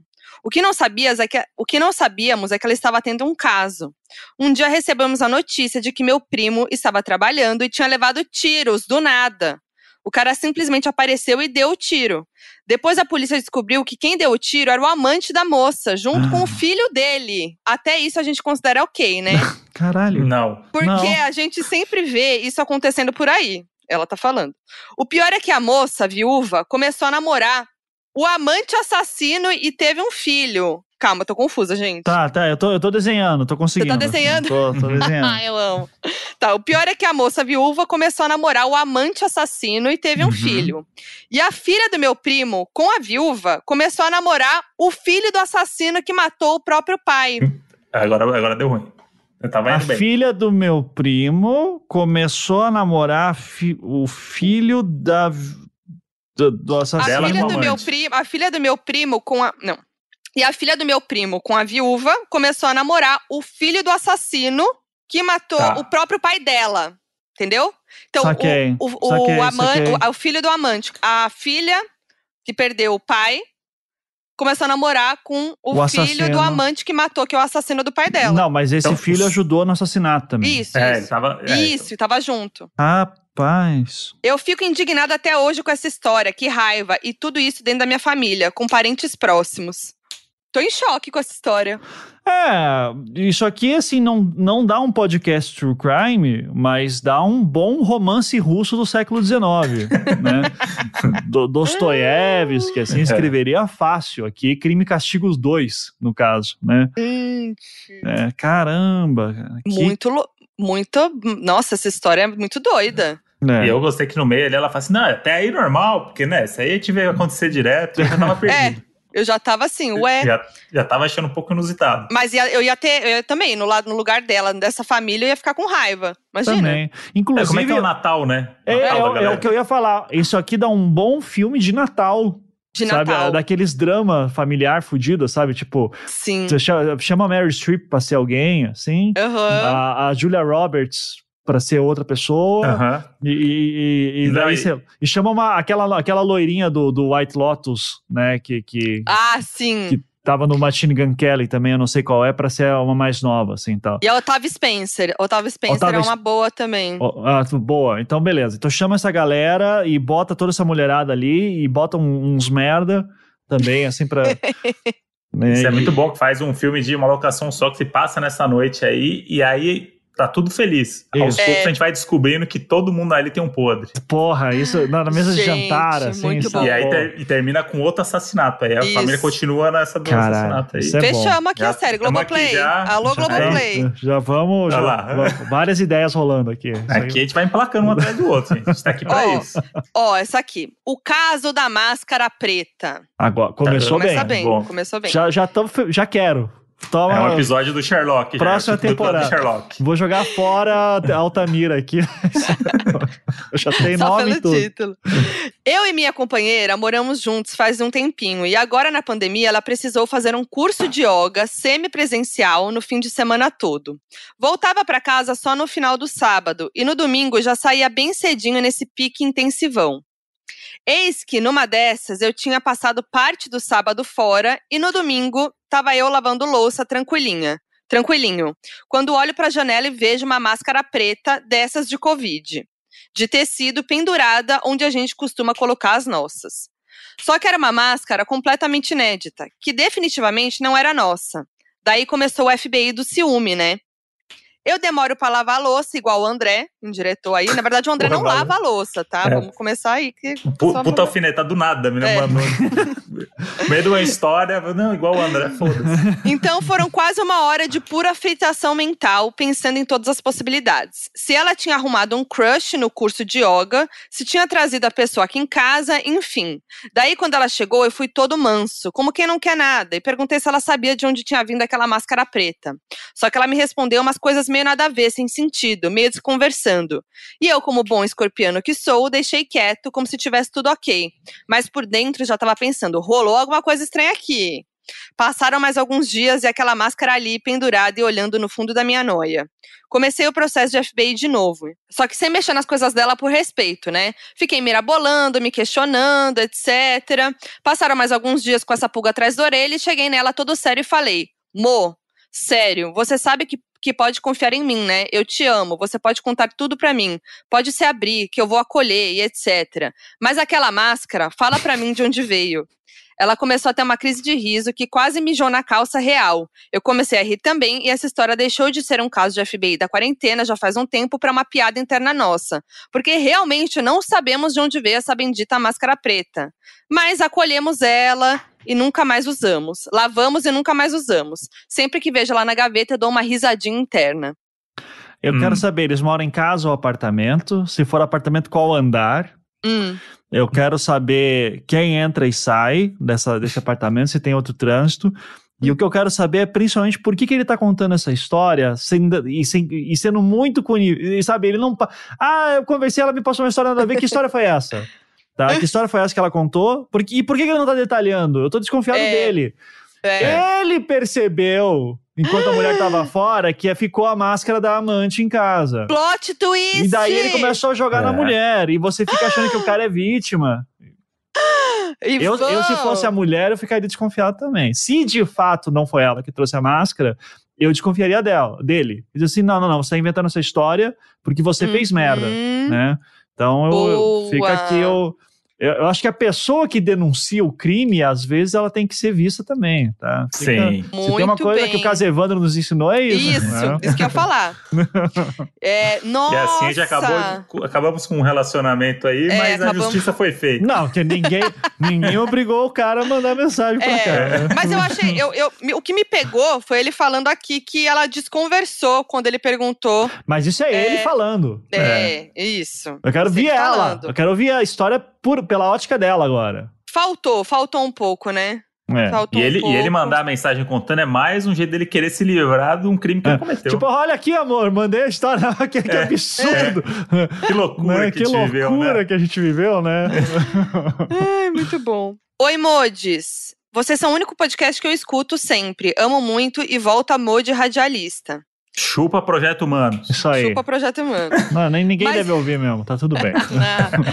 Mas enfim, a história é que uma vez eu e uns amigos descobrimos que uma menina tava nos roubando. Ela começou a andar com a gente, todo mundo do grupo começou a reparar que muitas coisas começaram a sumir. O pior é que eram coisas super aleatórias, tipo caneta, fronha, saia, joia, manta. Fronha. Fronha, né? Quem rouba uma fronha? E a gente só associou isso a ela quando soubemos através da mãe de uma ex-amiga dela, que disse que ela tinha roubado vestidos da menina. E a partir daí ligamos tudo que sumia a ela. Aí tivemos um plano genial de ir na casa da menina em busca das coisas. Um de nós distraiu ela enquanto os outros procuravam pelas coisas. Resumo da história: não achamos nada. Mas depois de muitos meses sem andar com ela, eu descobri que o presente que ela tinha me dado de aniversário era roubado. De uma outra menina. Calma aí, cadê? É, de, de, uma outra amiga dela. E também descobrimos que numa viagem ela tinha roubado o dinheiro da carteira de um guri que ela ficava.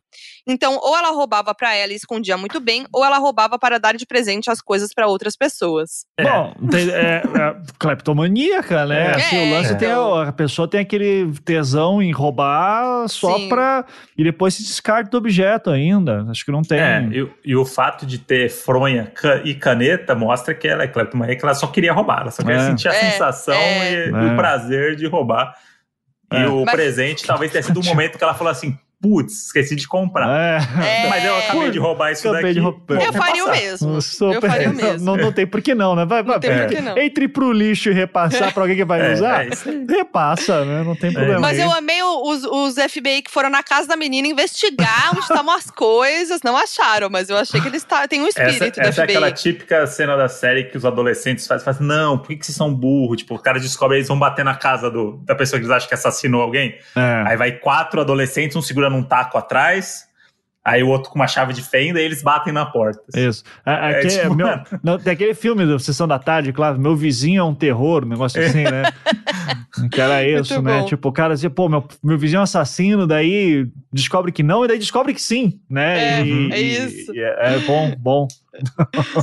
Olha, temos uma, temos uma aqui que pode começar a trabalhar com o Ivan, que é o seguinte. Hum. Eu desconfiei de uma marca de bolo de pote, famosa aqui da região, e fui pesquisar sobre. Pô, esse aí é bom. bolo de pote, hein, galera? Bem específico. É. Eis que minha investigação deu em trabalho análogo à escravidão, crime político com nomes grandes envolvidos, queima de arquivo, laranjas e casamentos milionários em mansões absurdas. Eu, tá, e é eu, só isso. Ela jogou e saiu. Mas, cara, cadê? Eu gosto muito. Isso é um excelente pitch né? Do tipo, é. como é, aquele famoso elevator pitch, né? A pessoa uhum. tem que rápido no elevador. Assim, eu comecei a investigar um esquema, um pessoal que vendia bolo de pote e, e derrubei um governo. Uhum. Quero, gostei. É eu, eu, adoro essas histórias, né? Essas são as boas histórias. Começa uma coisinha pequena que vai escalando e vira um negócio gigantesco. Tem um documentário que eu acho maravilhoso chamado Tickled. Não sei se vocês já viram. Não. Não. É, tickled em inglês, que é de, de cócegas, né? Ah, de, sim, sim. Então, é, se chama. É, tem uma hora. Eu assisti na, na época, tava na Netflix, não sei se, onde é que tá agora. Ele tem uma hora e meia é um cara que acha um vídeo em algum momento sobre uma pessoa fazendo cócegas na outra e acha aquilo estranho, começa a investigar e ele descobre toda uma indústria de vídeos de cócega, porque aparentemente em algum momento parece que tem uma galera que curte isso como fetiche sexual. Ele descobre todo um submundo da indústria de produção de conteúdo erótico. E, cara, é uma parada. Você, você diz assim, não é possível que o negócio chega tão grande. Assim, então é, é muito muito impressionante. Quero muito ver, impre... quero assistir. Então, eu, eu, gosto de coisas que começam tipo, ah, eu comecei. Inusitado, eu... né? É, inusitado, e daqui a pouco, bom, né? Aparece um monstro. Eu gosto muito disso. Não, e aí você falando isso, eu lembrei de um também que é uma boa dica, que é o Don't Fuck with Cats. Sim, também. Que é uma loucura também da galera que descobre ali o vídeo do cara mal. Não, não mexe com gato, galera, que a galera vai atrás de você. E os personagens são maravilhosos, que é tipo a, tia, a sua tia indo atrás de um cara que matou um gato. É. E, e, a investigação vai indo, bicho. Ninguém desiste. Eu acho muito legal. Muito isso. bom. Essa Boa. cultura do, do FBI aí, né? É isso. isso. Ó, temos as duas últimas histórias. É, essa daqui foi, foi FBI, e o, interessante é o, como, ela, como ela descobriu. Vamos lá. Lá vai mais uma história de uma escorpiana FBI. Ivan, que signo que você é? Gêmeos. Gêmeos, Gêmeos ah, faz sentido, olha lá. Né? Você não e tem eu... nada de escorpião. Não, meu pai é escorpiano, meu filho é escorpiano, pro meu desespero. Né? De que dia? Eu sou escorpiana, hein? É, então, então, aí que desculpa é, aí, né? Você então... tem razão, Ivan, você tá falando. Não, eu sou casado com uma capricorniana, então relaxa, tá, tá, ah, já, já, já, já, já sinto tudo aí na pele. Ele nasceu no dia 17 de novembro. Tá, tá. Inclusive, no dia dessa gravação, ele está completando 10 meses de vida. É o mês, ah, mêsversário dele. Que lindo. É. Boa, bom, então vamos seguir aqui. Eu namorei um cara mais velho logo quando entrei na faculdade. Foi quando também comecei a trabalhar num call center de suporte à telefonia. Enquanto namorávamos, às vezes eu achava alguns comportamentos dele estranho, como, como chegarmos em um music bar, pararmos na porta e ele mudar de ideia do nada e resolver ir para outro lugar. Hum. Hum. Meu sentido FBI apitava sempre. Uma certa vez ele pediu para eu imprimir uma conta do próprio celular dele e eu notei que estava em nome de uma mulher que aqui vou chamar de Magali. Então perguntei quem era e ele me disse que a conta era em nome da cunhada, Hum. namorada do irmão dele, que por sinal eu conhecia e o nome era o mesmo. Hum, Hum. ligeiro. Mas aquilo ficou na minha cabeça. Cheguei uma certa vez em sua casa e vi uma sandália feminina. Hum.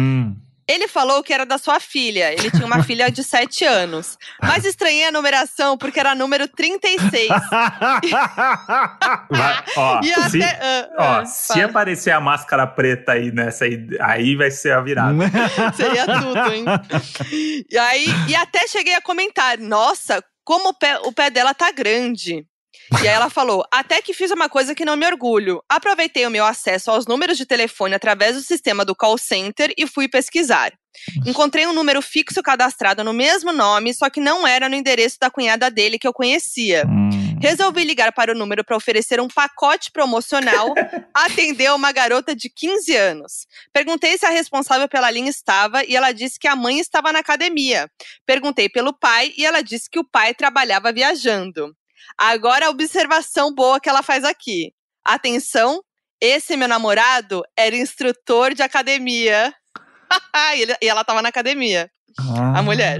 Foi aí que liguei os pontos e coloquei ele contra a parede. Ele admitiu que tinha um caso com uma mulher casada, que havia começado com ela, que havia começado o relacionamento antes de estar comigo e que não poderia nunca ter um relacionamento com ela. Continuei com ele por mais uns três meses sendo trouxa. Terminei e até hoje minha família não sabe dessa história, pois todos adoravam ele e ele me implorou pra não contar pra ninguém. Tomara que eles não ouçam ou não liguem a história à pessoa, porque sei que seria uma decepção pra eles também. Caramba. Gente, essa foi a fundo. Esse, esse dá um bom filme também. Dá um um bom. excelente filme. Aí, na, hora, na hora do call center ali, que ela descobre ali o. Que não é. ela, a foi, ela foi pra dele. academia, eu amei. Ela foi pra academia. E o boy trabalhava na academia. Não, você só vê a, né, as conexões, as sinapses acontecendo, É. assim, tipo, academia, né? Exato. É Tipo lá no, no Cidadão Kane, né? O, o- qual que é a palavra lá que o cara fala mesmo? Putz, não vou é, lembrar. do, do, do- do- ele fala uma palavra, daí fala academia que fica tipo, Ah, né, sim. estourando. Então, ótimo. Agora a última, hein? Uma vez um pessoal bem mal intencionado, que era próximo da minha mãe, mentiu falando que o meu avô tinha morrido.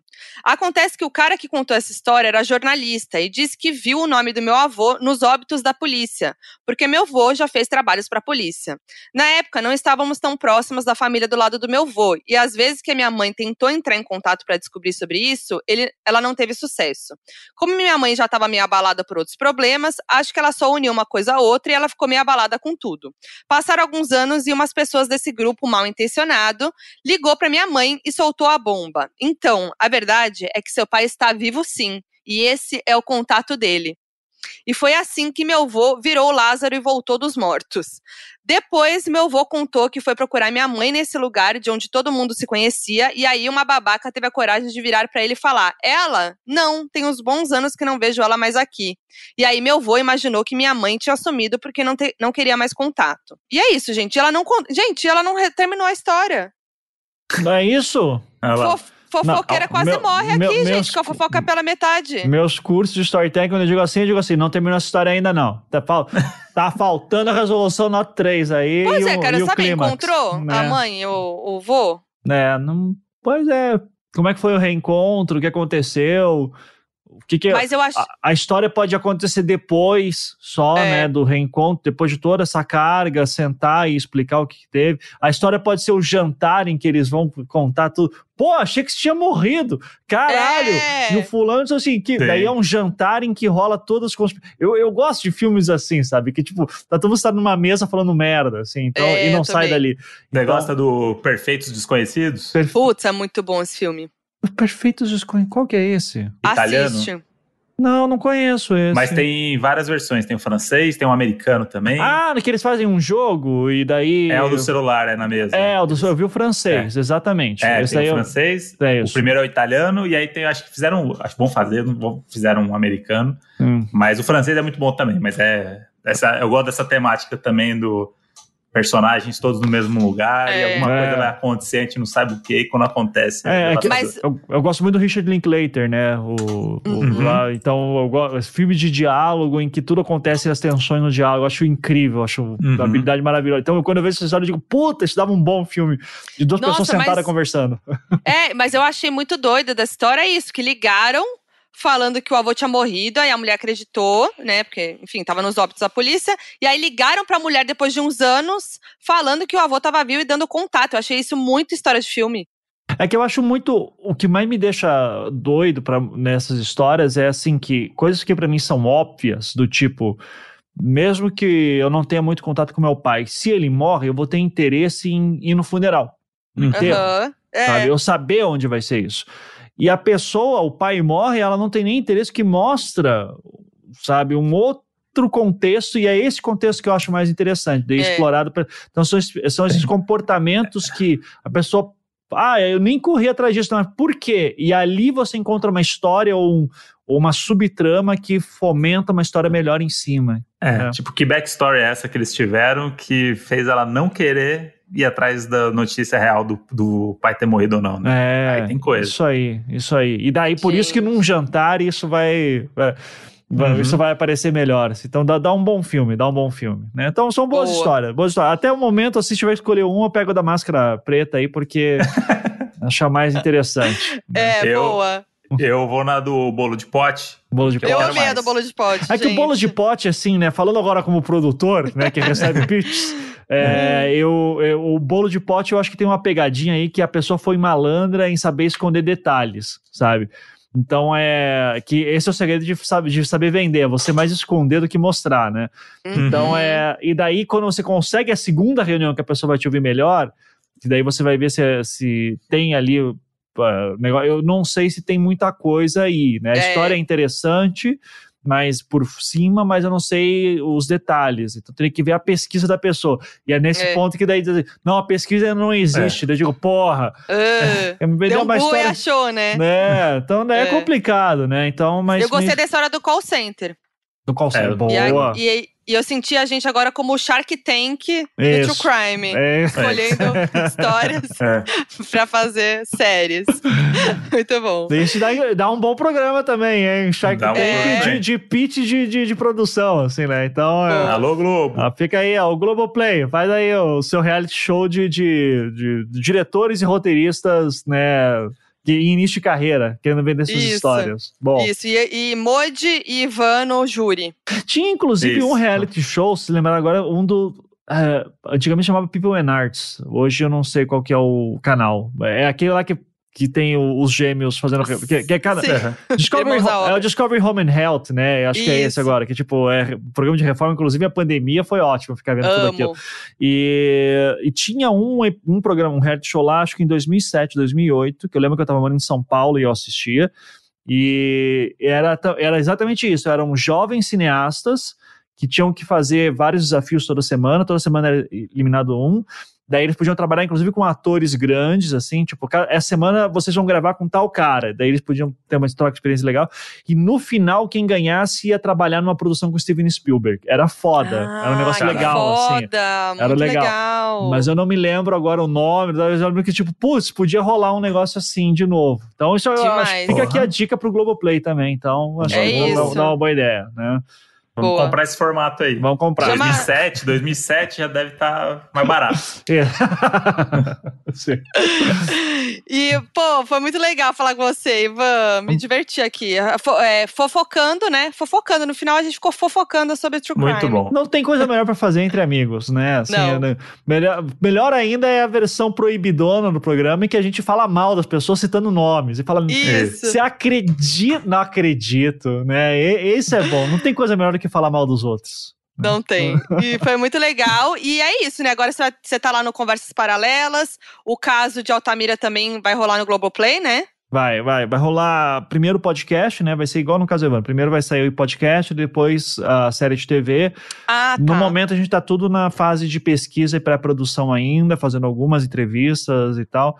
Mas é uma história bem complexa e, e é um, um tipo de complexidades diferente do que tinha no caso Evandro, sabe? Então, por mais que a gente já tenha aquele é, um know-how ali do anterior, agora são outros desafios. Então isso está tomando bastante nosso tempo também, mas vai ser uma história muito uh, incrível também, assim.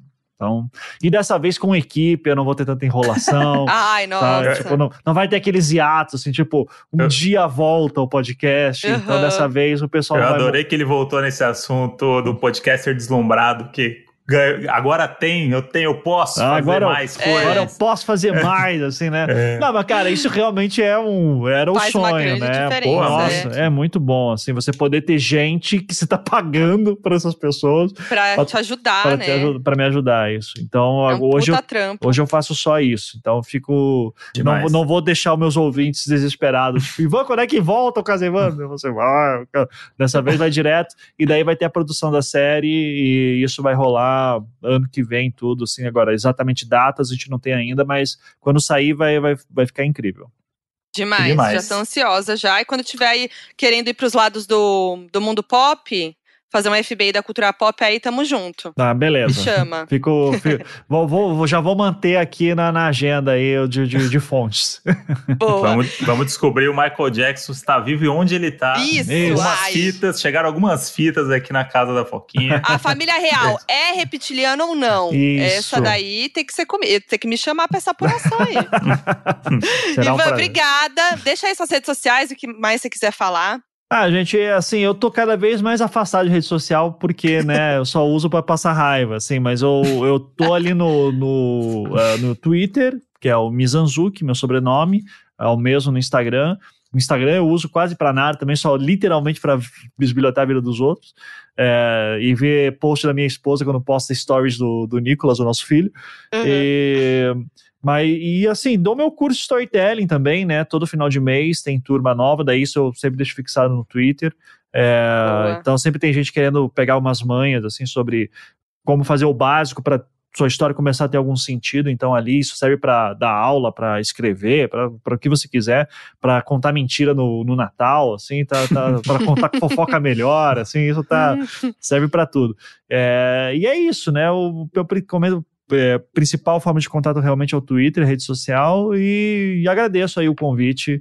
É, foi um prazer conversar com vocês. Já tô sentindo amiga aqui, já quero colocar o Ivan no nosso grupo, o caso Evandro. Imagina que louco o plot twist. Entre o É, próprio aí. Ivan no grupo, na, não, tem, Não, não, tenho dá- nem roupa. Daí não dá, daí vai, vai ser mais um dos grupos que me colocaram que eu vou multar Isso. porque eu não consigo dar conta também. Não Então, vai dar. eu deixo mutado, assim. Eu tenho um monte de grupo muito legal, assim, só que eu deixo tudo mutado porque senão meu, senão meu celular não dá conta, né? Então. Mas, mas, eu, mas agradeço o carinho, tá? Manda um beijo aí pra vocês. tal. E é isso, então, ó. Tamo lá no Instagram, arroba Donos da Razão Podcast, com uma arte belíssima desse episódio. Vai lá, manda o seu feedback, manda a sua história FBI, manda o seu recado, o que mais você quiser. E tamo também no Twitter, Donos da Razão Pod. Eu sou a Foquinha em todas as redes sociais. Eu sou André Brant no Twitter e Brant André no Instagram. Até a próxima fofoca no próximo episódio. Isso. Beijo. Beijo. O Donos da Razão é produzido pela Half Def. Coordenação de produção: Lídia Roncone. Produção: Nicole Carça. Edição: Henrique Machado. Nas redes sociais você encontra Half Def no arroba Half Def Pod. Half-Deaf.